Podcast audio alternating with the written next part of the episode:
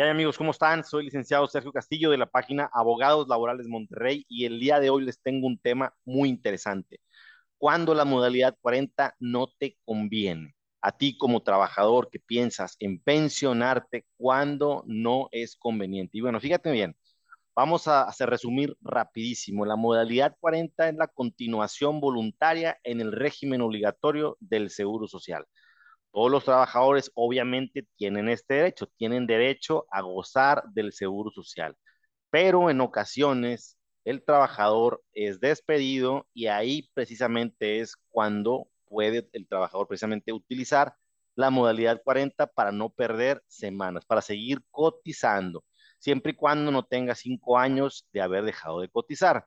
Y bueno, obviamente también en los casos en los que el, el trabajador está trabajando con un patrón tiene un salario bajo, renuncias al trabajo o te pones de acuerdo con tu patrón para que te dé de baja del seguro social y ahí es cuando tú contratas la modalidad 40 directamente en las oficinas del Instituto Mexicano del Seguro Social.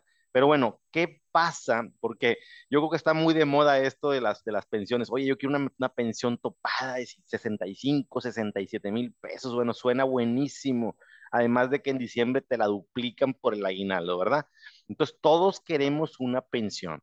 La gente entre 60 y 65 años que están peleando precisamente esa parte, que si me, que si me pensiona a los 75, al, 75%, que si me pensiona al, al 100%, están jugando con la edad, qué conviene más, qué conviene menos. Bueno, eso no es precisamente parte del tema, pero es, es un conjunto de hechos lo que pasa aquí y ahí es precisamente lo que nos lleva a decir, ¿conviene o no conviene? Bueno, hay personas que tienen apenas el mínimo de semanas, que son 500, y que empiezan, tienen un salario bajo, tienen un salario bajo, obviamente, y tienen apenas las semanas, o están por cumplir las 500 semanas.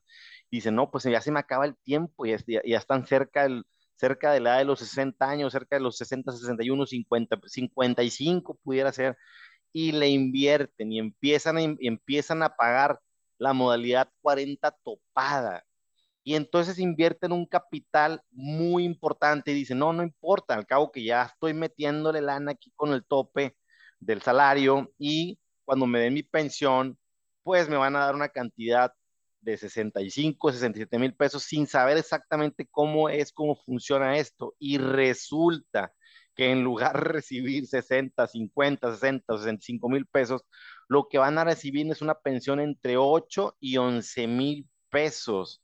Entonces, en definitiva, en este caso número uno, claro que no conviene esa inversión que vas a hacer, todo ese gasto, porque quizás cuando recuperes esa inversión de los cinco años que estuviste poniendo, pues vaya a haber, vaya a haber pasado muchísimo tiempo. Entonces, definitivamente en ese caso, cuando tienes muy pocas semanas, no conviene esa inversión. Ahora, el punto número dos, cuando tienes un salario muy alto, quizás tú ni te des cuenta y ya estás topado en, el salario. Entonces, en este tipo de gente, cuando ya la gente ya tiene, por poner un ejemplo, oye, sabes que yo tengo ya 55 años y, y quiero empezar a pagar, ni siquiera sabes, ni siquiera has sido con un especialista que yo te puedo recomendar para que ellos te hagan un estudio y te digan cuánto tienes que pagar o quizás no tengas que pagar nada. Entonces tú tienes un salario ya muy alto, tienes mucha antigüedad, siempre has cotizado,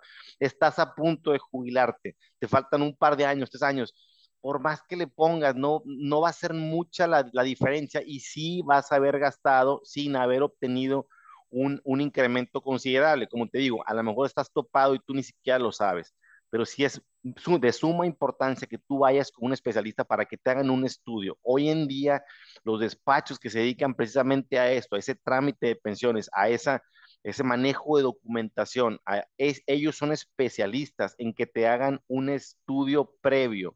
No hagas ningún cambio en modalidad 40, ni muchísimo menos sin haber ido con un especialista de esto que te comento, y te, te, voy a poner precisamente los datos en, en, la, en, la, descripción del video para que los busques, te hagan un estudio y ya sepas tú exactamente qué es lo que más te corresponde, si entrar a modalidad 40, si seguir pagando, si seguir con tu patrón, etcétera, ¿verdad?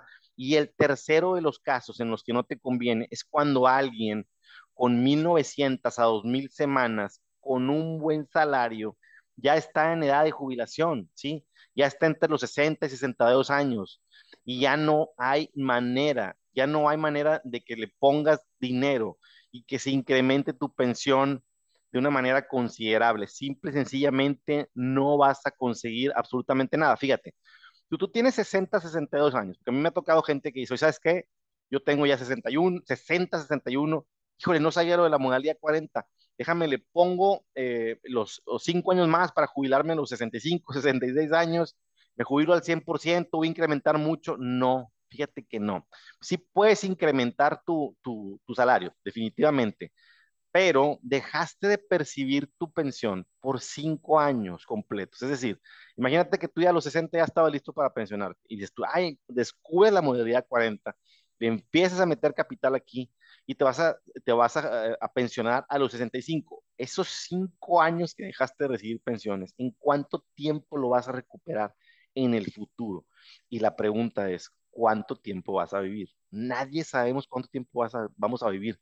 Es por eso que la mayoría de la gente se está pensionando precisamente a los 60 años. Yo no estoy recomendando nada. Esa es una decisión muy, muy personal. Yo en lo particular, a los 60 años, 61, 62, como muchísimos algo corriendo aquí en la oficina. Pero bueno, cada quien tiene su plan establecido. Y bueno, pues si no te has suscrito a nuestro canal, pues te invito a que lo hagas. Y si te fue de utilidad este video, pues regálanos un like para que llegue a más personas. Buen día.